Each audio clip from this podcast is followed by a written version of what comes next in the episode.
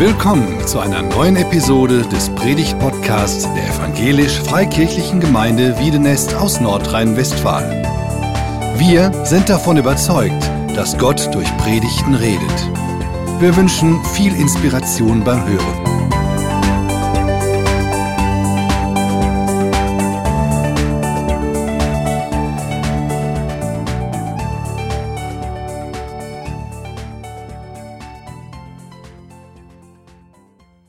Guten Morgen, es ist total schön, euch zu sehen. Wir haben gerade gesungen, niemand sonst berührt mein Herz so wie du. Das ist unser Wunsch für die Predigt heute Morgen, dass Gott unser Herz berührt und was auch immer dann daraus entsteht. Ähm, wir sind in einer Predigtreihe, Glauben, sichtbar leben. Letzten Sonntag begann es mit dem Thema Dankbarkeit. Heute kommt das Thema barmherzig leben. Und dann kommen noch drei weitere Themen. Und ich sage es euch gleich, die fünf Themen sind nicht gleichwertig. Heute ist das wichtigste Thema. Barmherzig leben. Und ähm, wir erinnern ganz am Anfang an unsere Jahreslosung von diesem Jahr, wo genau dieses Thema genannt ist. Seid barmherzig, wie auch euer Vater barmherzig ist. Und diese Aufforderung von Jesus, an seine Jünger, mitten in einer langen Rede, die er hielt, äh, ist ja diese diesjährige Jahreslosung. Und mich persönlich hat diese Jahreslosung die letzten Monate sehr stark begleitet und auch angesprochen. Und ähm, deswegen hatten wir uns entschlossen, dieses Thema auch aufzugreifen, so mitten im Jahr, ohne zu wissen, wie aktuell dieses Thema gerade in den letzten Tagen geworden ist. Ganz für uns in der Nähe.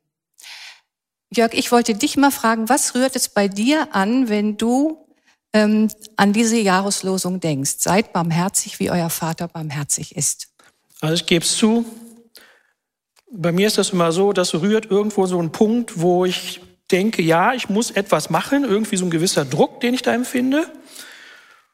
Und gleichzeitig ein schlechtes Gewissen, weil ich dann nichts mache. Also äh, ganz praktisch auch, wenn ich dann in der Fußgängerzone da gehe und da sitzt jemand und ich denke, ja, eigentlich müsste ich dem jetzt was geben. Dann mache ich es irgendwie extra nicht. Ich weiß auch nicht warum. Ähm, so, weil ich denke, eigentlich müsste keiner in Deutschland betteln und also es ist so beides. Da ist irgendwo so, ein, so eine Regung und gleichzeitig irgendwie auch so ein, nee, eigentlich will ich nicht. Ganz ehrlich. Vielleicht geht es einigen von euch genauso, dass ihr euch in diesen Gedanken ähm, und Fragen von Jörg wiederfindet. Und genau deshalb wollen wir ähm, euch mit hineinnehmen in diese Thematik der Barmherzigkeit. Ähm, wie finden wir denn einen guten Zugang zu Barmherzigkeit? Was beinhaltet Barmherzigkeit? Und ähm, wie können wir Barmherzigkeit verstehen? Ja, und bei der Vorbereitung der Predigt ging es uns dann jeden Tag zunehmend mit dem Leid, äh, ging es dann so, dass wir dann jeden Tag zunehmend mit dem Leid und der Not der Flutkatastrophe konfrontiert wurden und der Frage, was bedeutet es denn jetzt in diesem Zusammenhang, barmherzig zu sein? Irgendwie gehört das total zusammen. Wir wollen da auch zwischendurch immer wieder so ein bisschen drauf eingehen. Wir wollen aber ganz bewusst auch den Fokus der Predigt breiter halten. Also mehr allgemein das Thema auch Barmherzigkeit streifen, nicht nur jetzt angesichts der Katastrophe.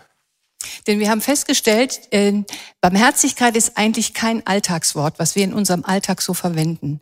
Wir hören schon mal das Gegenteil sehr stark. Jemand wird erbarmungslos, aber Barmherzigkeit finden wir ganz oft in Predigten, in Liedern.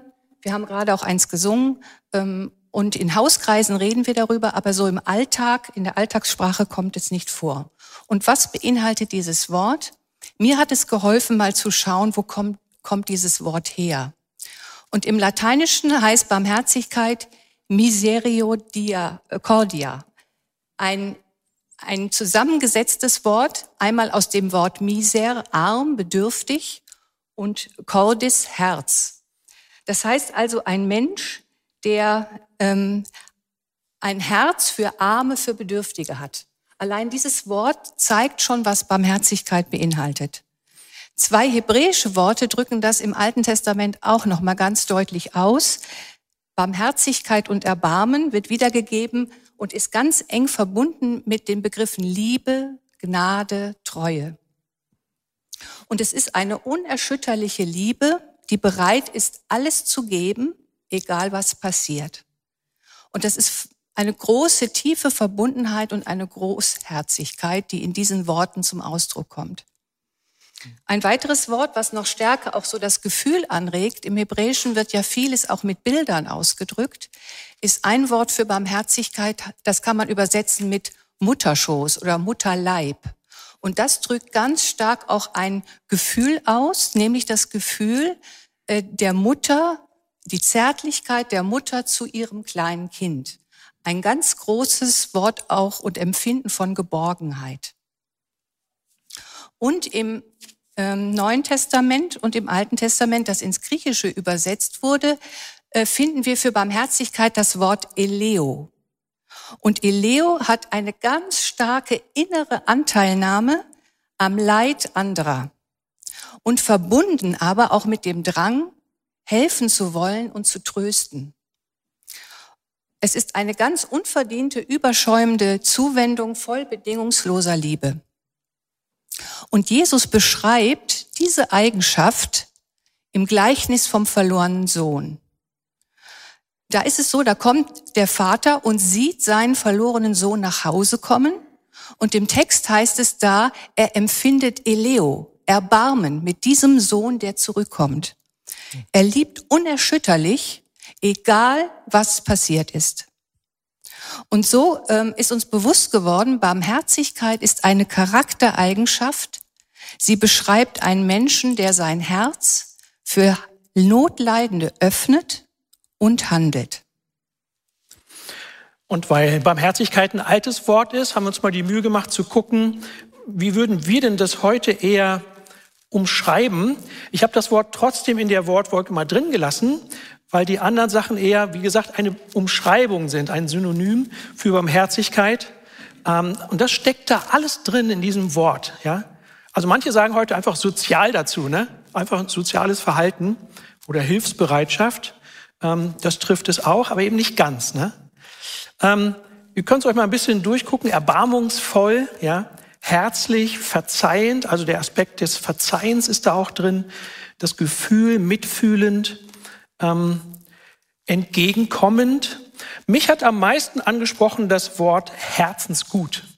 Also jemand ist von Herzen gut, ja, ähm, weil mich hat das angesprochen, weil diese Haltung der Barmherzigkeit so das Herz eines Menschen zeigt. Es kommt so aus dem tiefsten Innern.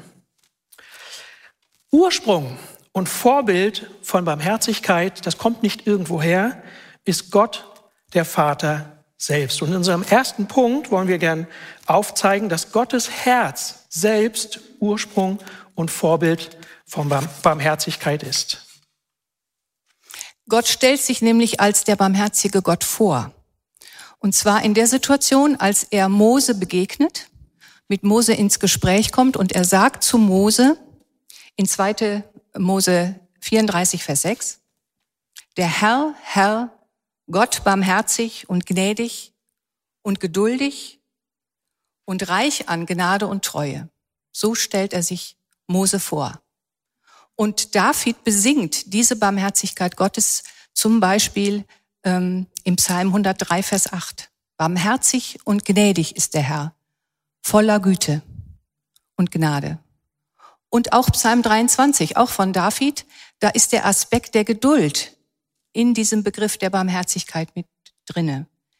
Barmherzigkeit, ähm, Gutes und Barmherzigkeit werden mir folgen mein Leben lang. Dieses Hinterhergehen in Geduld. Und auch andere äh, Autoren des Alten Testamentes greifen diese, dieses Erbarmen Gottes auf. Ganz stark Hosea im Alten Testament, Joel und Jesaja auch. Gott hat also Erbarmen mit uns und dies zeigt sich, indem er Jesus auf diese Welt schickt. Und in Jesus können wir diese, diese Barmherzigkeit Gottes sehen, so wie er handelt, wie er Menschen begegnet, wie er redet, zeigt die Barmherzigkeit Gottes. Wenn wir in unsere Zeit gucken, dann kriegt man so den Eindruck, dass dieser Ausdruck Barmherzigkeit ähm, unter den biblischen Begriffen keine große Rolle spielt ist zwar die Jahreslosung, aber wie oft haben wir das dran gehabt dieses Jahr? Der Begriff kommt ja noch nicht mal in, den, in der Aufzählung der Frucht des Geistes vor. Liebe, Freude, Freundlichkeit, Güte. Ähm, da kommt Barmherzigkeit gar nicht vor. Ähm, Barmherzigkeit ist so eine Tugend unter vielen. Ja, wie gesagt, wir haben fünf Themen in der Predigtreihe. Ich habe gesagt, Barmherzigkeit ist das Wichtigste. Warum habe ich das gesagt? Wenn wir Barmherzigkeit richtig verstehen, dann ist es eben nicht eine unter vielen Eigenschaften, sondern sie ist das Herzstück. Davon geht alles aus. Es geht um das Wesen Gottes, um den Herzschlag des christlichen Glaubens und auch eine theologische Weichenstellung der Gemeinde Jesu. Wenn wir es als Christen und als Gemeinde nicht verstehen, was Barmherzigkeit ist und wie sie sich heute leben lässt, dann haben wir die Zielrichtung des Christentums, äh, des Christseins nicht verstanden. Barmherzigkeit beschreibt eigentlich in einem Wort das Zentrum des christlichen Glaubens. Darum geht's. Also man kann so mit der Sprache von heute sagen, Barmherzigkeit ist die DNA des christlichen Glaubens, weil es die DNA Gottes ist. Ich habe mal, der kommt bei uns jetzt hier nicht so oft vor, aber Papst Franziskus, der hat schon vor fünf Jahren das Jahr der Barmherzigkeit ausgerufen. Und er hat es mal so formuliert, Barmherzigkeit ist nicht eine Dimension unter anderen, sie ist das Zentrum des christlichen Lebens. Es gibt kein Christentum ohne Barmherzigkeit. Wenn unser ganzes Christentum uns nicht zu Barmherzigkeit führt, dann haben wir den falschen Weg eingeschlagen, denn die Barmherzigkeit ist das einzig wahre Ziel jedes geistlichen Weges. Das war so unser erster Punkt. Ich hoffe, ihr habt unser Anliegen verstanden. Wir würden jetzt gerne unter der zweiten Überschrift mit euch in die Praxis der Barmherzigkeit gehen. Denn Barmherzigkeit verstehen ist das eine, Barmherzigkeit leben das andere. Damaris, Barmherzigkeit miteinander leben, Praxis. Hast du ein griffiges Beispiel, wo das deutlich wird? Ich habe lange nachgedacht und ich, hab, ich wollte bewusst mal ein Beispiel nehmen, was schon lange zurückliegt, einfach um zu zeigen, wie das über die Jahrhunderte auch gelebt wurde, Barmherzigkeit. Also ich möchte erzählen von Johann Hinrich Wichern. Ähm, der wurde 1808 als ältester von sieben Kindern geboren, wuchs in einer christlich-bürgerlichen Familie auf, konnte eine Privatschule besuchen, das Gymnasium das änderte sich dann, als er 15 Jahre alt war und sein Vater starb und er verantwortlich wurde für die Versorgung der Familie als Ältester. Er gab Nachhilfeunterricht, Klavierunterricht, musste dann von der Schule vor dem Abitur, obwohl er sehr begabt war, von der Schule, ähm, um seine Familie ähm, zu helfen. Und ähm, er hatte dann aber die Möglichkeit, später noch Theologie zu studieren, weil jemand ein Stipendium ihm gab. Und als er fertig war mit diesem Studium, konnte er in einer Kirchengemeinde anfangen, als Oberlehrer in einer Sonntagsschule, wo er Kinder sonntags unterrichtet hat. Das war damals eine Einrichtung und trat in einen Besuchsdienst ein, der es sich zur Aufgabe gemacht hatte, Eltern dieser Kinder, die er unterrichtet hatte, zu besuchen. Und er ging in diese Elendsviertel. Er stellt, er wurde konfrontiert mit ganz viel Not, mit Vernachlässigung und Verwahrlosung von Kindern und Jugendlichen in deren Zuhause. Und das ist ihm so nahe gegangen, dass er ähm, angefangen hat, ähm, das sogenannte Raue Haus, das heute auch noch als Raues Haus bekannt ist, eine Anstalt zu gründen für ähm, schwer erziehbare und auch gefährdete Jugendliche. Und er fing an, mit einer kleinen Gruppe von Jungen. Er bekam von einem Spender ein Grundstück geschenkt mit einem alten Bauernhaus, das Raue Haus, und zog da mit seiner Mutter ein und nahm zwölf Jungen erstmal auf, um ihnen ähm, das zu geben, was, was sie brauchten an Förderung, Unterstützung. Und diese Arbeit ist sehr gewachsen, so dass sie weitere Gebäude äh, gebaut haben, ähm, die, ähm, er hat Betreuer ausgebildet, um die Möglichkeit zu geben, diese Kinder in familienähnlichen Gruppen ähm, leben zu lassen. Und das ist das Vorbild unserer heutigen Heimerziehung geworden. Nur ein Beispiel, wie Barmherzigkeit damals ausgesehen hat. Mhm. Hast du ein Beispiel von heute? Ich habe eins von vor 20 Jahren, was ganz ähnlich ist und was zeigt, dass auch heute in unserer Zeit und unserem Sozialstaat, ähm, wie wichtig da Ausleben von Barmherzigkeit ist. Und zwar 1995 gründete ähm, Bernd Siegelkopf die Arche. Heute sehr bekannt mit 27 Standorten, sogar in der Schweiz und Polen ein Außenstandort, der sich ein evangelisches Hilfswerk gegründet hat, um gegen Kinderarmut in Deutschland sich zu engagieren. Ziel, die Kinder stark zu machen, die aus sozial benachteiligten Verhältnissen kommen, mit Freizeitangeboten, Feriencamps, Hausaufgabenbetreuung. Ihr habt das sicher schon gehört. Was ich nicht wusste, ist, dass Bernd selber in St. Pauli, im Vergnügungsviertel St. Pauli aufgewachsen ist. Dass seine Mutter ihn verließ, als er sechs Jahre alt war und sein Vater ihn vernachlässigte, sodass er mit 16 Jahren von zu Hause weggegangen ist.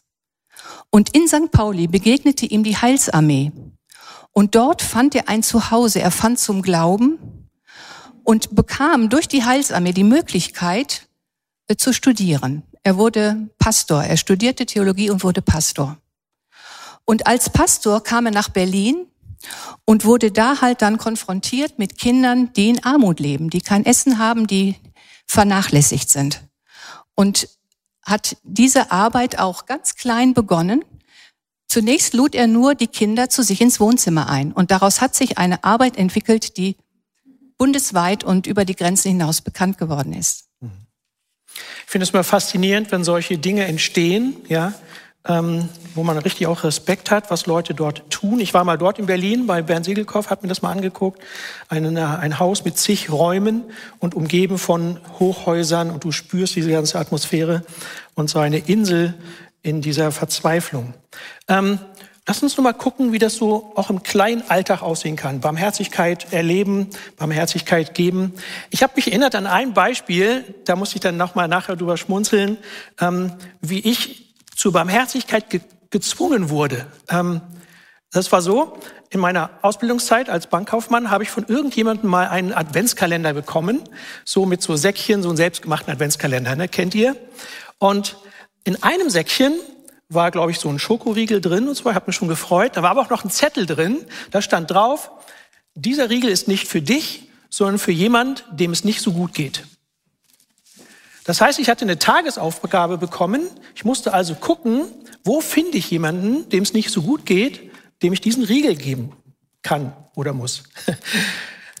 Und das war eine richtig spannende Erfahrung, weil ich bin ja sonst auch mit Leuten zusammen gewesen. Ich habe aber nie geguckt, wie geht's denen gerade, sondern einfach so normal gearbeitet, gelebt. Ne? Und da hatte ich jetzt die Aufgabe zu gucken. Das war richtig schwierig. Man sieht das den Leuten ja nicht an. Hm, wem geht's jetzt gerade nicht so gut? Keine Ahnung. Ihr müsstet mir das schon sagen. Aber wenn ich jetzt jemand von euch den Riegel geben müsste, dann muss ich mich richtig auf die Suche machen. Und es hat richtig bis zum Nachmittag gedauert, bis ich dann mal eine Kollegin, mit der ich sonst auch zu tun hatte, ähm, nicht gefragt habe, gibt's was zu tun oder so, sondern wie geht's dir eigentlich? Und äh, sie dann irgendwie merkte, ich kann mal meine Not sagen und dann beschrieb, mir geht's gar nicht gut. Zu Hause irgendwie gerade dicke Schwierigkeiten und äh, hat man diese Person nicht angesehen. Ob sie sich dann über den Schokoriegel gefreut hat, weiß ich nicht, aber für mich war das eine interessante Erfahrung. Ähm, Hast du auch ein persönliches Beispiel? Ja, mir ist eins eingefallen, das liegt auch ein bisschen zurück, aber es war sehr eindrücklich für mich und deswegen erzähle ich es. Wir hatten vor 20 Jahren einen Küchenbrand. Durch eine defekte Kaffeemaschine. Wir waren alle außer Haus. Ich kam mit beiden kleinen Kindern rechtzeitig nach Hause, so dass es nur bei Sachschaden blieb. Aber der Ruß und der Qualm, der war ähm, in der ganzen Küche auf allen Schränken in die Nebenräume gezogen. Es musste richtig renoviert werden. Ähm, die Küche musste äh, gesäubert werden. Ähm, und für mich, ich habe da Barmherzigkeit erlebt, gerade hier in der Gemeinde. Wir waren noch nicht so lange hier in der Gemeinde. Und dann kam am nächsten Tag, stand eine Frau aus der Gemeinde vor unserer Haustür mit einer neuen Kaffeemaschine. Dann haben zwei Frauen aus der Gemeinde ähm, meine Küche ausgeräumt, weil viele Sachen nicht mehr zu gebrauchen waren, ähm, während ich im Krankenhaus mit Rauchvergiftung lag. Dann haben, hat sich eine ganz liebe Schwester angeboten, mit mir die Küche sauber zu machen. Das haben wir dann auch gemeinsam gemacht. Das war eine ziemliche Arbeit. Ähm, dann hat eine Frau organisiert, dass wir als Familie die nächsten Tage ein Essen haben, weil wir die Küche nicht benutzen konnten. Und eine Familie, das hat mich sehr berührt, die muss, mussten, das weiß ich, auch selber auf ihr Geld achten. Die hatten nicht so viel. Den hatte Gott aufs Herz gelegt, uns eine größere Summe zu überweisen. Wir konnten das kaum annehmen. So berührt waren wir. Und das ist ein Beispiel, was ich nach 20 Jahren noch sehr, sehr nah mir nahe geht, wo ich gemerkt habe, Barmherzigkeit ähm, kann so aussehen und bewirkt auch ganz viel in den Personen, die es empfangen dürfen, die es erleben. Wir haben euch diese Beispiele extra äh, hintereinander erzählt, weil wir gemerkt haben, es gibt sowas wie einen Prozess der Barmherzigkeit. Ja? Das ist nicht so, man fängt was an und zack, steht da so, so eine Organisation, sondern es fängt meistens mit kleinen Schritten an. Der erste Schritt ist, da nimmt jemand eine Not wahr. Da guckt jemand hin, nimmt etwas wahr, begegnet einem eine Not, eine Situation, ein Elend. Ähm, das ist der erste Schritt, das überhaupt wahrzunehmen, was passiert gerade. Dann gibt es einen zweiten Schritt, der ihn führt, dass man sein Herz öffnet. Ähm, Herz steht ja für Gefühl, Wille, Verstand. Also in unserem Herzen, das ist unsere Schaltzentrale, ja. Da entsteht das, was, was uns bewegt und was wir auch tun. Das entsteht alles in diesem Zentrum. Da kommt etwas in Bewegung. Wenn man sein Herz öffnet, kommt etwas in Bewegung. Man identifiziert sich mit dem Leid, man legt es sich aufs Herz, man empfindet Mitleid. Das passiert alles in dieser Situation. Danach kommt der Schritt, dass man einen konkreten Schritt geht, dass man etwas tut, etwas Kleines, etwas Großes, das, was einem möglich ist. Und so kommt es dann zur Tat. Du hast eine Sache vergessen. Wir müssen irgendwie die Information gegeben haben, dass es an der Kaffeemaschine lag. Da kam jemand vorbei und hat uns eine neue Kaffeemaschine gebracht, oder? Ja. Also so ganz konkrete Sachen. Ne? Ähm, wenn man diesen Prozess weitergeht, auch so von der Bibel her, denke ich, dass es noch einen Schritt gibt, dass das keine einmaligen Sachen sind, sondern dass es eine Haltung der Barmherzigkeit gibt. Durch Trainieren, durch Dinge immer wieder tun, sich mit Sachen auseinandersetzen. Ähm, also trainieren im Sinne von die Sensibilität wachhalten nicht einmal und dann so, das war's jetzt, sondern dass wir in diesem, in dieser Sensibilität bleiben, Dinge wahrnehmen, Dinge entscheiden, äh, praktisch gucken, was können wir tun, Haltung der Barmherzigkeit annehmen. Und ich denke, Jesus hat das vorgemacht. Ja, wir kennen ganz viele Beispiele, wo er zwar punktuell etwas gemacht hat, aber insgesamt war er in dieser Haltung der Barmherzigkeit, hat sich erbarmt über den einen oder über den anderen. Genau. Es geht also nicht nur um eine Aktion, sondern um eine Haltung, eine Gesinnung.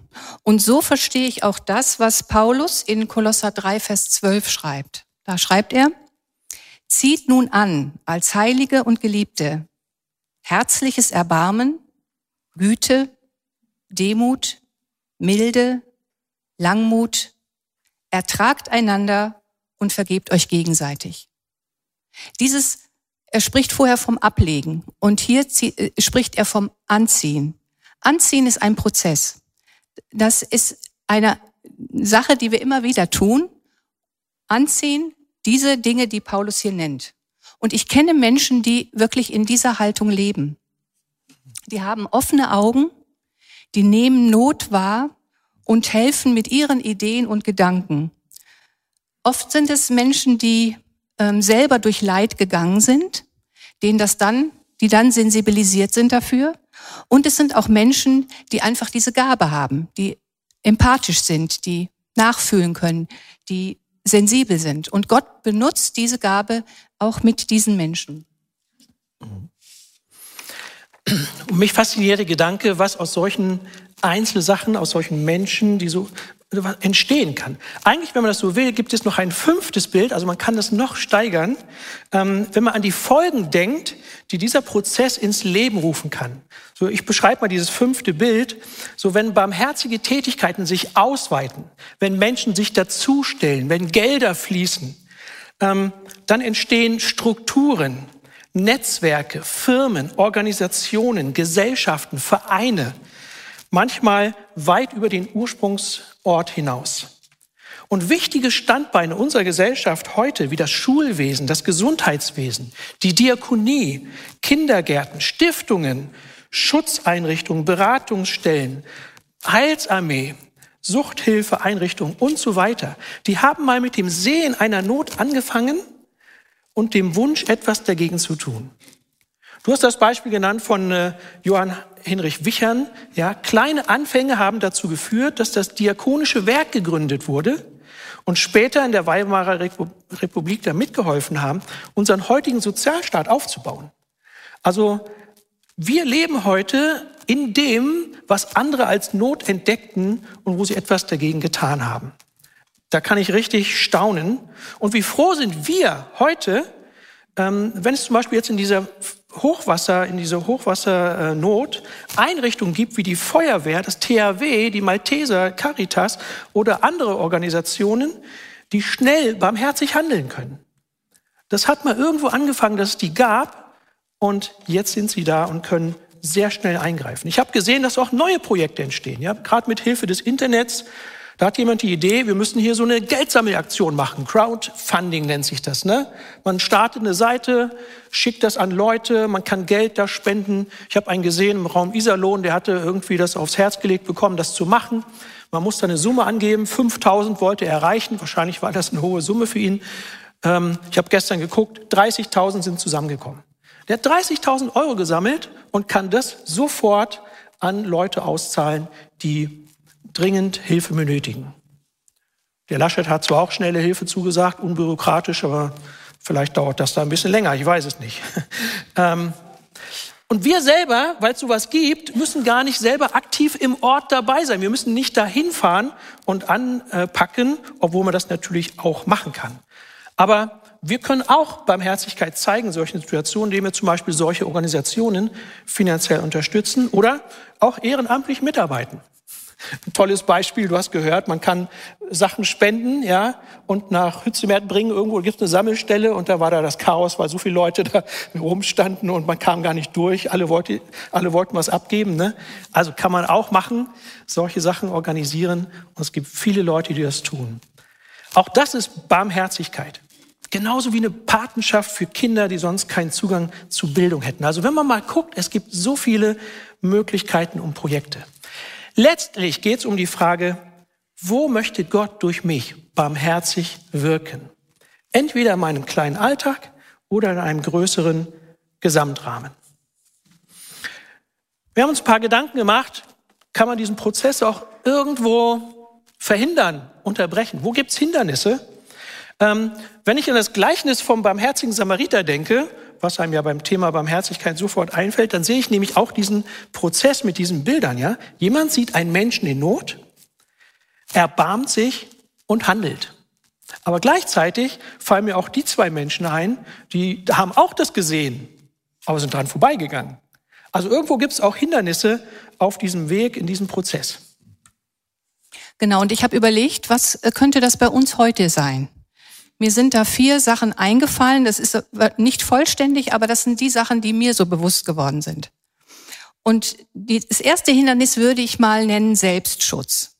Also mir ist bewusst geworden, wir heute sehen ganz viel Not. Das kommt zu uns abends durch die Nachrichten, durch Dokumentationen, durch Berichte in unser Wohnzimmer und überschüttet uns fast förmlich. Wir kriegen Not mit aus allen Erdteilen. Früher war das anders. Da, da kriegte man die Not des Nachbarn mit, desjenigen, der im Dorf, mit, bei dem wir einkaufte oder aus dem nächsten Ort. Heute ist das völlig anders. Und es kann sein, dass man so viel Not sieht, dass man sich im Grunde schützt. Sein Herz schützt, weil man ja weiß, man kann ja nicht überall helfen, man kann sich nicht überall einbringen. Und dieser Selbstschutz dazu führt, dass im Grunde eine Mauer wächst und eine gewisse Distanz, dass wir zwar sehr viel sehen, aber es ist uns unser Herz nicht mehr erreicht. Und da zu überlegen, wo wähle ich auch aus, wo ähm, gucke ich, was ist jetzt für mich dran und ähm, ähm, über, lass mich nicht ständig nur überschütten von Sachen, ähm, weil dieser Selbstschutz ist ein Schutz, weil wir gar nicht wüssten, wie wir sonst auch weiter leben könnten. Ähm, das zweite Hindernis kann beinhalten, dass ich mein Herz mal geöffnet habe, aber jetzt es wieder verschlossen ist. Das kann passieren, dass wenn jemand sich sehr einsetzt für andere Menschen, vielleicht jahrelang mit Menschen arbeitet, die Hilfe brauchen und ständig immer wieder auch enttäuscht wird, weil, weil die, die Menschen einfach dann mit dieser Hilfe nicht so umgehen, wie man sich das gewünscht hat.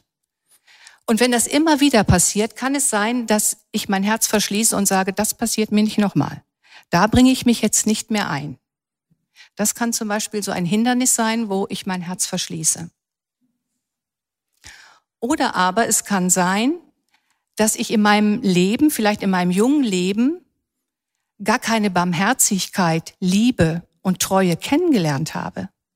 Dass ich vielleicht als Kind so hart und unerbarmungslos behandelt wurde von Eltern, von Freunden, ähm, von Lehrern, dass dieses Herz sich so verhärtet hat, um überhaupt zu überleben, diese Situation, dass ich gar nicht fähig bin, überhaupt ähm, Not an mich heranzulassen, weil mein Herz hart geworden ist und ich auch anderen gegenüber eher hartherzig bin, weil ich es gar nicht kenne, wie das ist, geliebt zu werden, bedingungslos.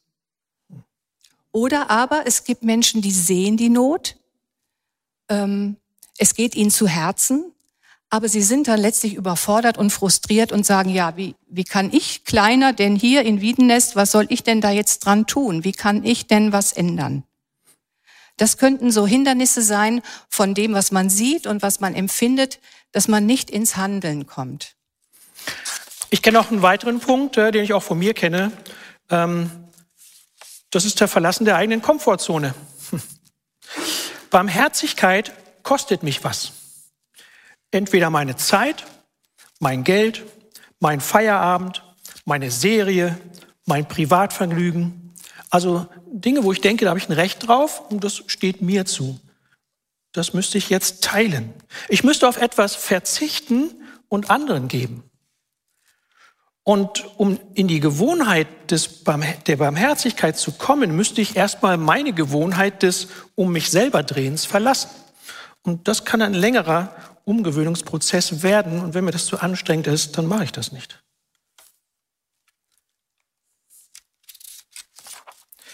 Ja, wie können Schritte aussehen, Barmherzigkeit zu leben? Wir müssen ja irgendwas dagegen halten. Ne? Erbarmen anziehen, so um im biblischen Bild zu bleiben.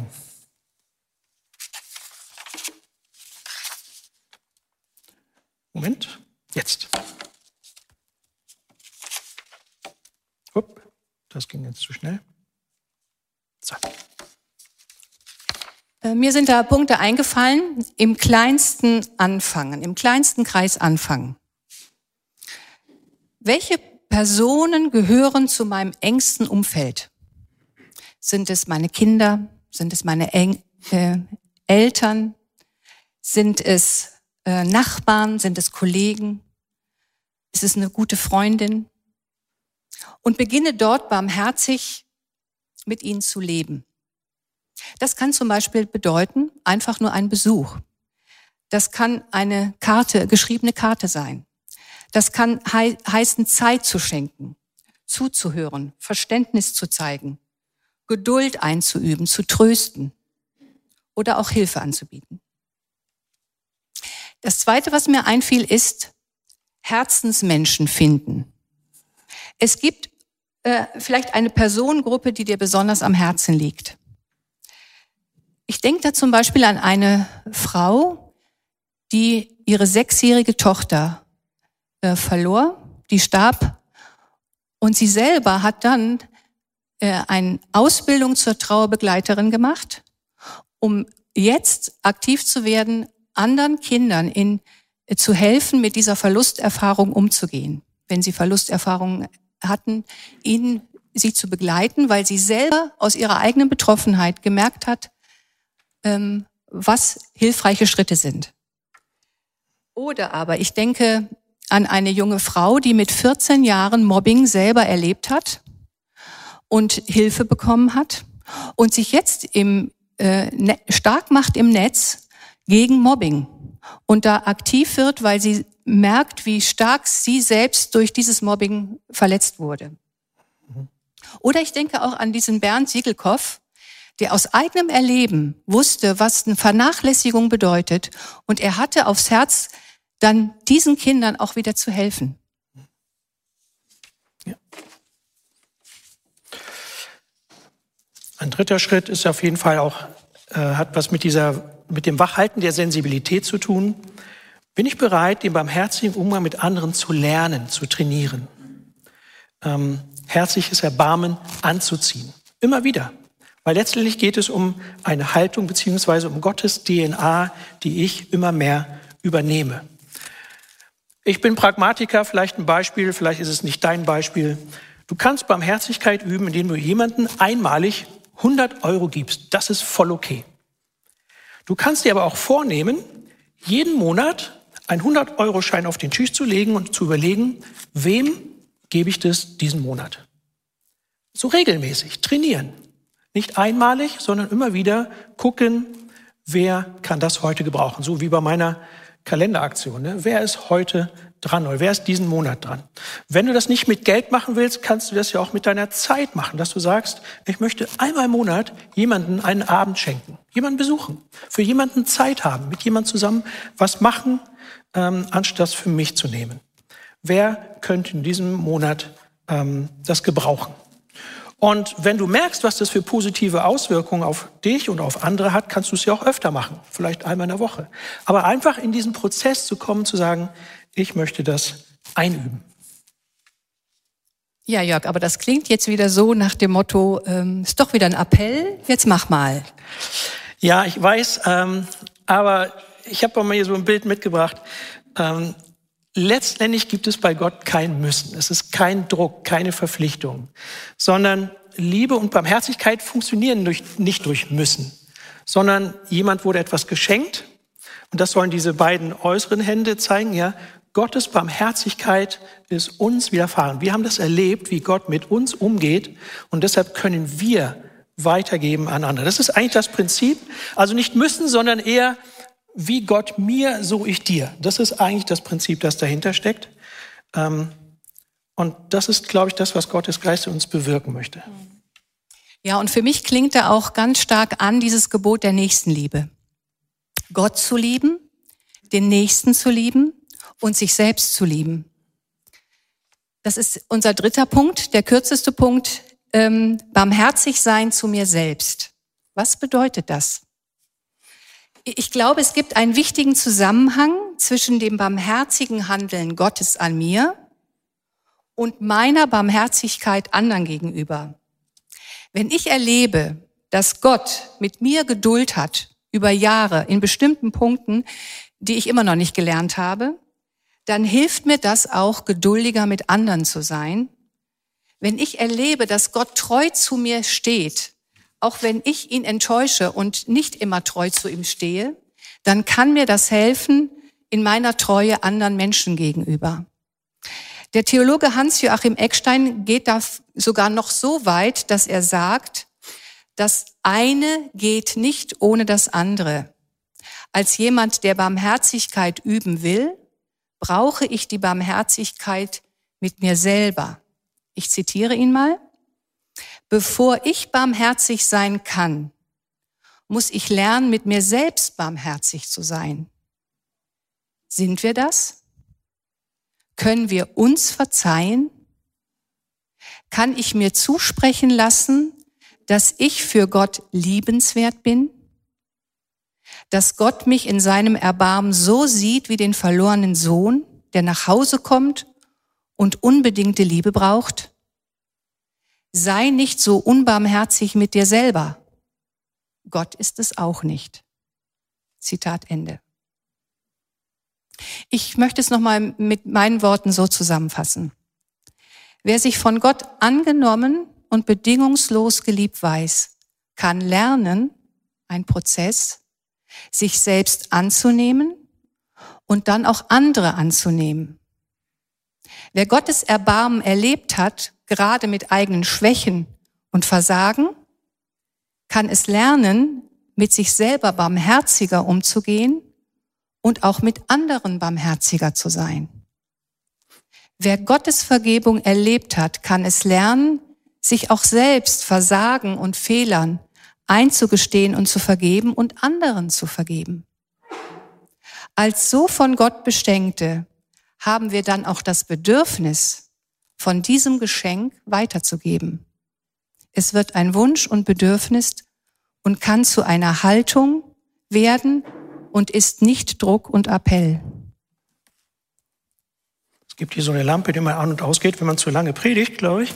Ähm, wir sind am Ende. ähm, ich bin total dankbar geworden, als ich gesehen habe in der Vorbereitung, dass wir in unserer Gemeinde untereinander Barmherzigkeit üben.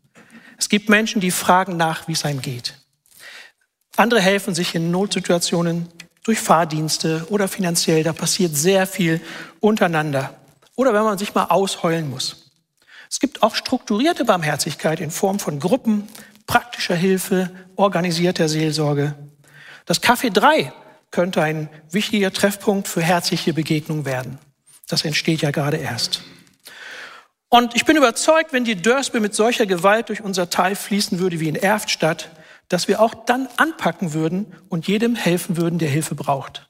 Ich glaube, dafür ähm, würde ich meine Hand ins Feuer halten.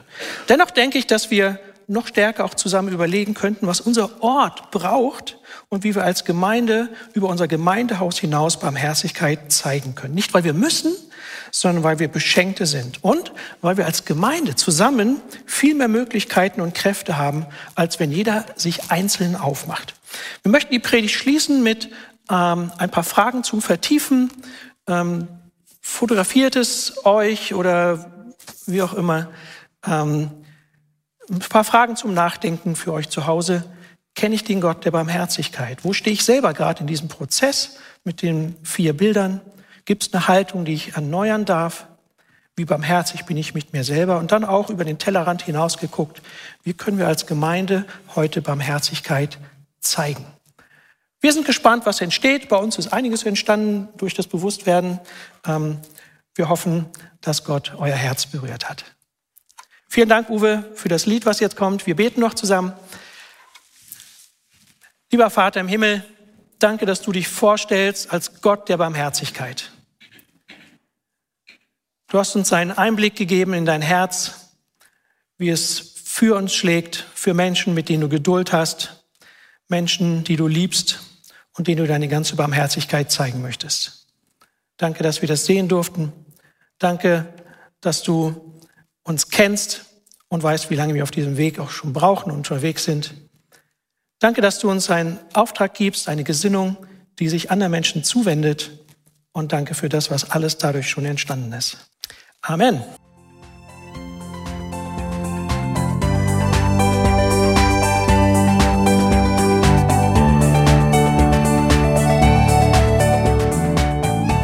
Sie hörten einen Predigt-Podcast der EFG Wiedenest.